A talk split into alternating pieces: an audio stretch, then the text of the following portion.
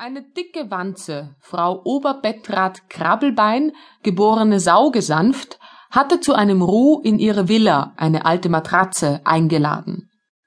Aber nur Ungeziefer im allerstrengsten Sinn des Wortes. Man wollte ganz unter sich sein. Keiner, der nicht matratzenfähig war, sollte zugelassen werden. Die Kammerwanze hatte strengste Weisung. Frau Oberbettrad Krabbelbein hielt auf Standesgefühl. Außerdem sollte der Ruh einen politischen Charakter tragen. Es sollte eine Resolution gefasst werden. Das musste streng intern bleiben. Deshalb war auch ihre Villa der richtige Ort.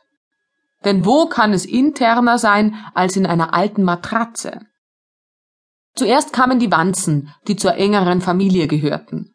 Einige alte Onkel und Tanten mit durch und durch verwanzten Grundsätzen und vornehm glänzenden Rückenschalen.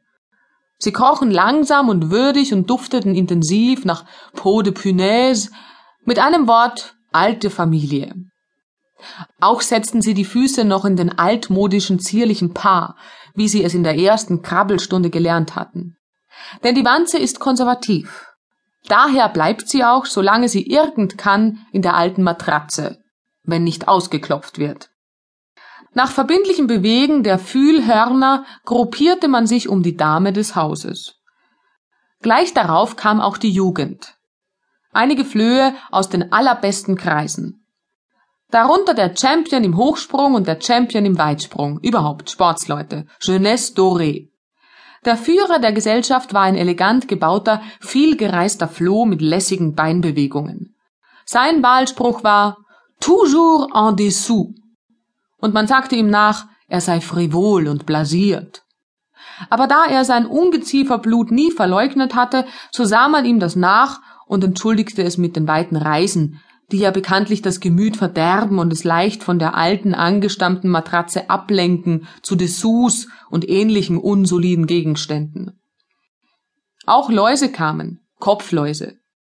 Sie hatten ihre Handarbeit mitgebracht, einige Haare, an denen sie emsig häkelten, Läuse sind so tätig. Alles kroch an der Dame des Hauses vorbei, die ihr rechtes Fühlhorn graziös zum Kuss reichte. Es herrschte strenge Matratzenetikette. Es roch förmlich nach Tradition und Peau de Punaise. Nachher lagerte man sich zwanglos. Man war ja unter sich.